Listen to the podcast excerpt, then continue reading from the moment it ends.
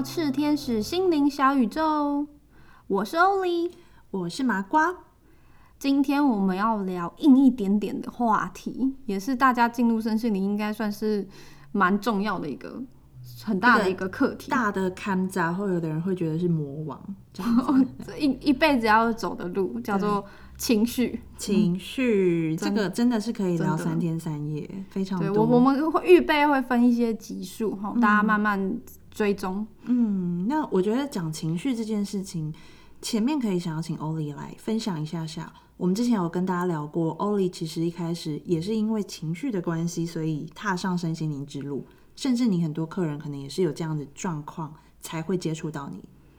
对，嗯、首先应该先讲一下，就是现在目前世界上的拥有的，应该说主流的医疗体系上，它对于情绪的医疗本身，它是比较应该应该说是比较弱项，或者是比较欠缺的嘛。因为毕竟情绪不是一眼就可以看得到。找到病症这种，对对对对对，所以像西医或者是中医，它在协调这个部分，它的嗯，应该说一直以来累积的经验就不是那么的完整。当然，也许现在的心理师呃心理智商啊心理学，它有慢慢的在这方面慢慢的建构起大家该有的，比如说经验跟个案数，然后还有呃学习上面。要如何的去协助别人处理情绪，透过语言，透过一些、呃带动的练习去释放某些的情绪。这部分的话，就是有逐渐的在做一些改善。可是像呃我当初就是我踏进身心灵之前，就是因为情绪压力太大的关系，所以我的过敏就非常可怕。有有有看过我自我介绍的人就知道，就是我那时候七八十趴 percent 以上的，而且是急性非常严重的那种异位性皮肤炎，全身都是汤汤水水的这样子的那个状况的时候，我很清楚是情绪的问题。可是，呃，我真的看遍了大大小小医生，没有没有办法找到有人可以协助我释放情绪相关的议题，所以也才毅然决然的往我我以前是理科的嘛，所以很多人都听他说啊，你一个理科老师跑到跑到身心灵当老师，对，一个理科老师后来就还是臣服在这个环境里面所带来的协助。我自己觉得好像还蛮多的客人好了，或者是身心灵从业人员，大部分也都是因为身体出了一些状况，比如说啊，工作工作到一个极致之后，发现身体压力很紧绷，那他们开始接触身心灵，就会转到比如说他自己变成瑜伽老师也好，甚至是他就钻研了某一些比较特殊的疗愈工具，不是我们普罗大众比较常见的西方医学。就还蛮多，现在越来越多人是往这个方向去更了解自己的。那欧丽，你这边在做了这么多的个案，你有没有发现，可能大家普遍来讲，呃，碰到上门碰到的问题，都是以情绪会造成什么样的影响？可以跟大家聊一下吗？其实说实话啦，就是我们毕竟还是算非主流相关的，就是辅助医疗，或者是可以说是自然疗自然疗法对，没错。所以其实上，嗯，有很多人会担心，包括像当年的我，其实也都觉得说，哈，这个会不会是怎么讲迷信？对，或者是有的人会觉得这个就是那种安慰剂效应，就说你相信他，其实实际上对你没有帮助啦。对对对，然后会有一些，比如说亲朋好友听到说你做这个，你会他他们会很担心，不知道你在干嘛。嗯，那可是大家通常都是到说，我们真的发现没有人可以救我们了，就是应该说什么死马当活马医，有有一点那种感觉，就是被迫着。呃，在外面都碰壁了，然后我们才想说，好，那不然来试试看，那看看有没有有没有效果。其实很多客人他来到我我面前的时候，他大部分都是身体上面不太舒服，嗯，就是可能是可能像我刚刚说皮肤过敏啊，然后某一些器官上面有一些慢性疾病，然后或者是他有一些生命上的需求，例如上是他有很严重的情绪问题，或者是他在年纪蛮轻的情况下，莫名其妙就有一些。呃，我我有个客人，他的那个身身体状况就是很容易在月经上面有起起伏伏，嗯很急性的那一种，就是会突然间四五个月不来那种、那种状况。然后或者是有些人他可能是突然间会长一些小小肿瘤，各种地方哦，然后淋巴淋巴结，他就很很吓到，想说他是累积了什么样的可能。呃生活作息，对，或者是是不是什么情绪上的累积，还是基因上的相关问题，然后他开始去找方法，然后希望可以某种程度上都是希望大家可以希望活得可以更快乐，或者是可以活得更舒适，或陪家人可以走得更久一点。嗯，说实话都是这样子。那我们有遇到一些呃癌症末期的，对，对，然后他希望可以延长一些他的生活最后面的品质，呃，或者是时间的长度，去试着让他可以在最后面好好的跟家人告别啊，或者是把相关的事物处理完毕再离开，做一个圆满。就是很多人通常都是到最后面，就是觉得说，好，我宁可信其有，然后才来试试看。对，嗯，对。然后说实话啦，就是目前情况上来说，很多人呃真的来到现场之后会发现，它是有它的效果在的，就它是、它是有它的很明确的会看到有所谓的进步的状况在。所以其实为什么身心灵它现在可以在这个世界上面的领域越扩越大，也是一个很大的一个原因，因为它有它的好处，或者是它的它的优点。对你刚刚讲到，我觉得真的有一些也是现在我身边的人他会碰到这个状况，比如说有的人是你刚刚讲的这种器官上面，它会反映出来。我自己可能是皮肤比较敏感嘛，那我有朋友他是一忙起来的时候，他的淋巴甲状腺这边就是很容易会肿。那医生只是会建议说，哎，你要不要把这个地方割掉？有点永除后患。但是对于身心灵的人，或者是呃比较对于身体有觉知的，他反而会把这边当成是一个警讯，就是哦，我一旦呃我的淋巴腺又开始肿大，代表我其实需要休息。然后这个即便会带来一些不舒服，可是这些东西都是你身体一个你情绪带到身体的影响产生的一个病变的状态。那我觉得这个好像是我们在蛮严重的时候，你才会感觉到身体不舒服。可是可能欧丽，你之前也有跟我分享过，其实，在很多小的细节当中，很多情绪会反映在身体上面的状况。这个是有没有像什么样的症状，大家可以留意一下。我讲一下，我刚进入身心灵好了。我那时候刚进入身心灵的时候，我我一直觉得我是一个很好处理自己情绪的人。从很小的时候，我即使被霸凌，我都可以表现的很正常，然后正常上下学，然后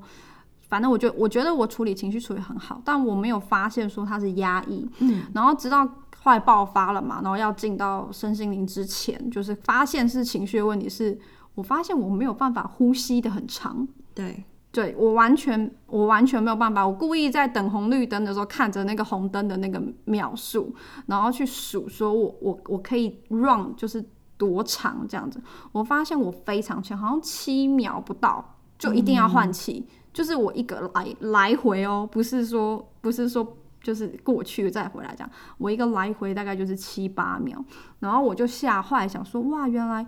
我已经紧绷到我连整个胸腔都打不开了，然后我在呼吸到很深的时候，我会惯性的胃部会出力，就是我会很突然很紧张。我觉得呼吸的很深，变得很慢，是一件很恐怖的事情。就是我发现是一个自然的器官应该要做得到，可是你反而身体都很紧绷到它没有办法达成一般要日常运作的功能。对，而且我发现它的情绪原因是。我发现我害怕呼吸的很长，嗯，就是我一拉长的时候，我就觉得，嗯，好恐怖哦，这样。就是会有一个恐惧的情绪慢慢的长出来，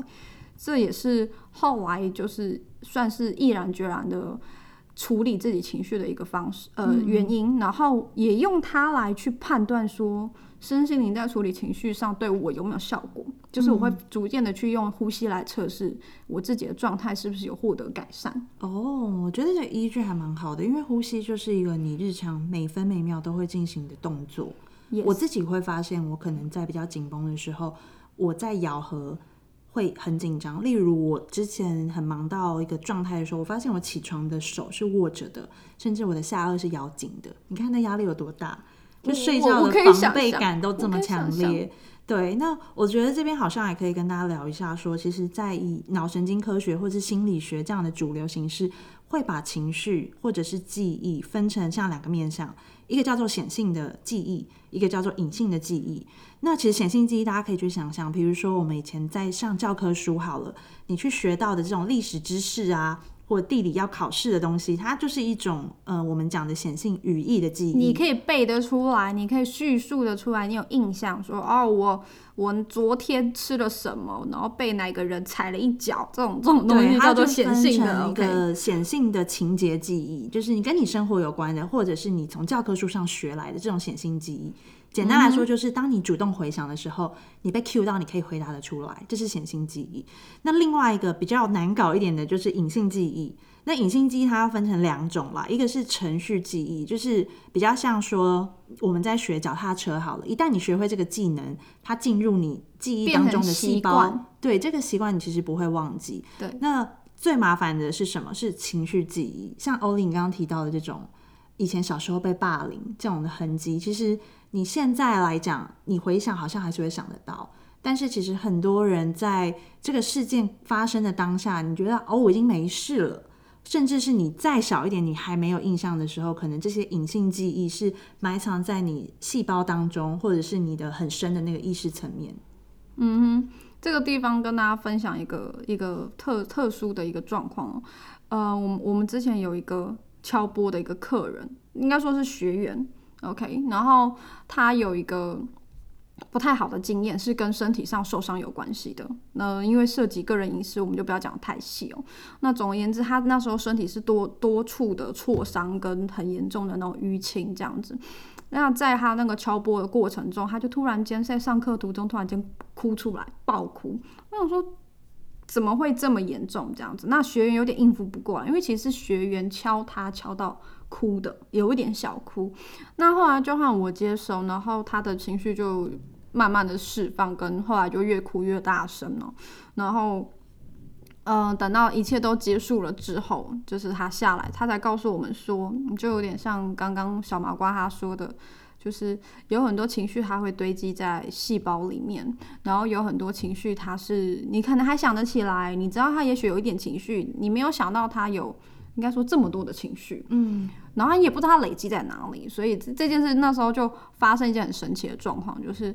呃那个学员就说他全身当年受伤，他很清楚他受伤那些位置在哪里，很多地方这样子，然后全部一起痛起来。就是整个都在痛，他说他是痛到哭的，他不是难过或者是想到那个画面哭出来，而是被身体的记忆跟细胞唤醒，然后他才又身临其境在那个环境中，慢慢的把一些情绪释放出来。嗯，对对对，我觉得像你刚刚提的案例，都还是在他有记忆的时候去回应到这个事件给他的影响。但我知道也还蛮多人是他小时候，大家会觉得小朋友没有这些记忆的感觉，但是其实有些事事件它是对应到你没有放在头脑里面，但是实际上面可能小时候家庭对你的相处，或者是周边环境讲的一些话，它不是这么直接的伤害，可是相对的在你的心中也会有些阴影。这个好像也是隐性记忆里面我们需要处理很大的一个环节。对，还有一种情况，像前阵子很有名的一个议题，就是什么是性骚扰，什么是呃说是性侵害之类的，就是受害者或者是你被我，我现在不是真的要谈到就是性伤害、性创伤这件事情，我们要谈到是说有很多情绪你在当下你根本没发现你有情绪。所以我我讲的是说，那时候性骚扰就很多人列了说，他在当下他实际上已经吓到或者是错愕到忘记完全没办法反应，他不觉得他有情绪，或者是他甚至是用了一些合理的方式去理解了那个状况，用理性的脑去说服感性脑说，哦哦，其实没有啊事情就是这样这样，刚好那样那样。么样，所以我就接受他吧。有些人会是这样的方式有，些人是这样，有些人他是不确定，就他明明已经不舒服了。那时候性骚扰的案例就是那个馆长，他其实就有写一批一一件事情，就是馆长不是很肌肉男嘛，很对精精筋肉嘛，然后连他那时候他就被摸一些肌肉什么的，他事后。都已经离开了好几天，他才发现，他才觉得他很不舒服，他被摸到了，就是甚至是像男性，甚至像他这么就是孔有力，可以保护好自己肢体上面的，因为他有那个那个条件嘛，体态上的条件，他都完全没有办法，就是当下就反映出来说，哦，原来我有情绪，哦，原来我会不舒服。那如果刚好你又忙碌起来，你根本没有空去慢慢的去理解，或者是去觉察你的那个整个过程，你没有发现说，哎，原来我最近的不愉快、不舒服，原来是来自于上一次可能。有发生了某一件事，可能不只是性骚扰，或者是他可能只是单纯的有人对你不礼貌啦，或者是生活上某些的不如意啊，你来不及去细细的思考，你不有发现情绪已经默默累积在心里面。没错，那种那种东西，我们都会算是呃隐性的情绪。那因为它没有一个很直接的，可能它是一个环境上的压迫，或者是某些气氛上的感受，就是它它没有一个很直接的一个事情或一句话，或甚至是连一个动作都没有。对，它只是默默的，可能那一阵子我都特别累，然后产生了某些烦躁感，你根本就忘记了这件事情。对。对，因为因为它没有一个很直接冲击性的一个目标或者是一个 title 给你说啊，我我这边有个标题这样子，那它就会慢慢的变成累积型的隐性情绪压在你的呃身体里面。对，我觉得这个也很像大部分人在讲我们以前学，哎，你现在心情怎么样好了，或者是你现在的感受，我们都只会分成喜怒哀乐这样子这么粗浅的形式去回应到我现在的状况，但是其实情绪它可以被拆分的。原因很多，它可以被拆分出来的反应也很多。那这些事情，其实我觉得好像会有大家练习处理情绪蛮重要一个关键。对哦，所以像我们上一集其实是有安排的，就是为什么要先让大家了解到什么是冥想，然后如何的在冥想慢慢的一个了解到自己身体有没有紧绷啊，甚至是情绪上面。能不能透过冥想，慢慢的往心里看，然后有一些自觉？首先，我觉得最最大的一件事情是，大家要先理解到，其实每个人都有情绪，没错，而且这些情绪它不是负面或正面的。它是存在在那边，我觉得比较中性一点去看待这些情绪。对，就有点像就是家里就是有这个东西这种感觉。那我们今天要去面对情绪，看见情绪，就是想要把家里或心里的房间清理的干净一点的第一个步骤，就是你要先承认，就是哦有有一个东西在那里，然后你要慢慢的愿意去看。也许你没有办法一开始就去面对很多的很大量的。负能量就有点像是说，你你可能一开始搬不动大家具，但 maybe 你可以先去处理一下垃圾桶，然后然后定时稍微的做一点小清洁。嗯，所以慢慢的透过一些自觉、觉察这两件事情，去深入到自己的心房里面，嗯，去看到自己到底是快乐的比较多呢，还是需要被清理到的比较多呢？嗯，好，有一些东西它可能是宝贵的回忆，宝贵的。情绪内容也可能是感动，可能是幸福的状态，但是都或多或少，人生活在世界上，除非除非已经成佛了，否则基本上我们都是有喜怒哀乐是混在一起的。嗯，不论你今天的心理状况是什么，或者是你可能负担很大，其实上。心里面所堆积的垃圾，它还是会慢慢的、逐渐的越来越多。可是人本身，他是应该这样讲，人本身在睡觉的时候，他是可以很好的代谢掉自己的情绪的。对，所以其实像你看小朋友啊，前一天哭一哭，睡个觉，看上一刻在哭，下一刻睡觉，接下来起来又活蹦乱跳了。其实睡眠是很能够做这样的帮助的。可是。情绪也会去影响到我们的睡眠品质跟习惯，所以逐渐的这两件事情会互相阻碍，慢慢的，你的情绪的消化或者是代谢就没有那么的顺畅。是，我觉得刚刚欧丽提到一个观念还蛮有意思，是自觉和了解。那大部分人通常碰到负面情绪的时候，会去想说，啊，我要怎么把这个负面不好的感觉去消除掉？但消除掉你的意图可能太强的时候，其实相对的，你等于是否定它的存在，你给了自己压力。对，但是我自己在观察练习这样的阶段，会发现说，当一个人想要去理解这个情绪，它反而是一个很大的关键点。那理解这个情绪，我以我自己的例子来讲好了。我有时候会碰到一些事情，或这个人怎么样跟我就是很不对盘。那我会用一个方式，这个方式有点像说，好，我先离开跟他的事件，或离开跟他的这个能量场，不会碰到他之后，我去想一下，好，为什么这个人让我这么不舒服？那这个不舒服是他让我愤怒。愤怒它是一个当下的情绪，但是我在静下来去思考后，我会去思考，诶，为什么我愤怒？这个愤怒是因为他对我讲话让我觉得我不受尊重吗？还是他颐指气使让我觉得我必须要听他的指令？那这就牵涉到哦，原来我可能会有一些自尊心的问题。这时候我就会再往下去发掘。我觉得这件事情比较像是一种。对于透过情绪去慢慢的拆解，对于自己的了解，还有哪一些事件对你来讲这个影响，实际上面最深层这个原因是什么？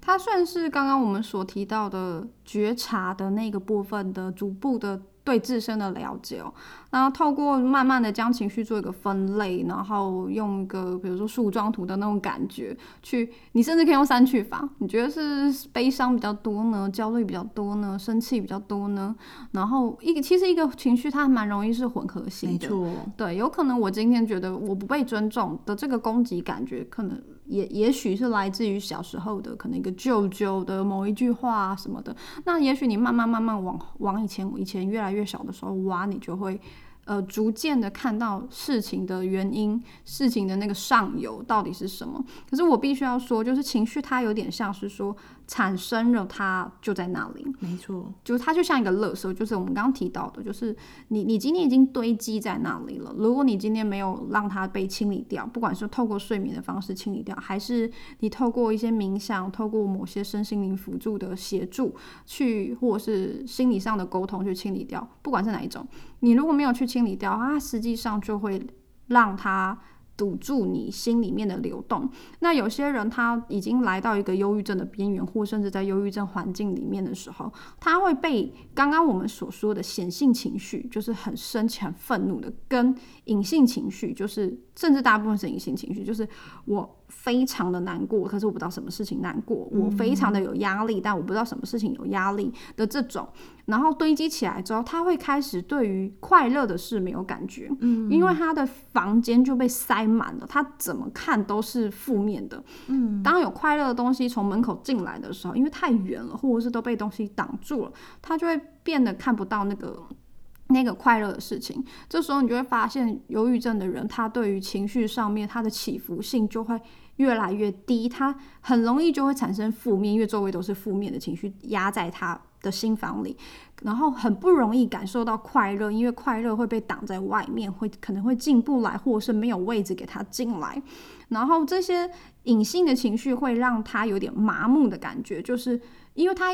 不知道他为什么难过。对，所以当他说“呃，我想要表达我现在情绪状况”的时候，他会说“我不知道，我感觉不到，我我没有感觉，我觉得我还好，嗯，普普通通吧。”就是他会开始拒绝去看看见那些情绪的状态，嗯，然后甚至是会逃避睡觉，因为你在睡眠之前的那段时间，就是在嗯躺在床上，眼睛闭上，什么都不能做的那段时间，是你的潜意识慢慢要出来的那那个过程，嗯，想象他的出口都被堵住了，所以他有点无处可去。那那无处可去状态对于。这个感觉不到情绪的人而言，可能会更混乱、更复杂。对，或者是他会开始很担心情绪要出来的过程。嗯，他会十分害怕。我我之前有学生他在冥想情绪相关的时候，他就说他可以感觉到他有个情绪要出来，可是他光想到要。出来的这件事，他就感觉到很害怕，所以他就直接就从冥想的状态上离开了。嗯，对，从来都没有打算去打开这个门，好好的看一下，分类一下这些垃圾，或者分类一下这个垃圾可能要怎么样的方式，你要丢回收，还是你要把它当一般垃圾，用这种方式去处理？它需要花一些时间，然后它也需要有很大的勇气，跟它是需要力气的，所以。我也想要给就是有任何想要处理情绪的朋友们一句话，就是说，如果你现在还没有办法去处理你的情绪，那并不是你不努力，并不是你胆小，并不是你不愿意爱自己，并不是，并不是你不够力争上游，不够乐观，不愿意去面对。其实要去看到自己内在的那些留下来的东西是。很有负担，而且需要花很多很多力气跟时间的，所以当你真的慢慢的准备好了，也许你可以再继续的往下看，但也许没有办法的时候，我们就是先很单纯的去把生活过好，嗯，然后我去试着让自己有机会睡得一个好觉。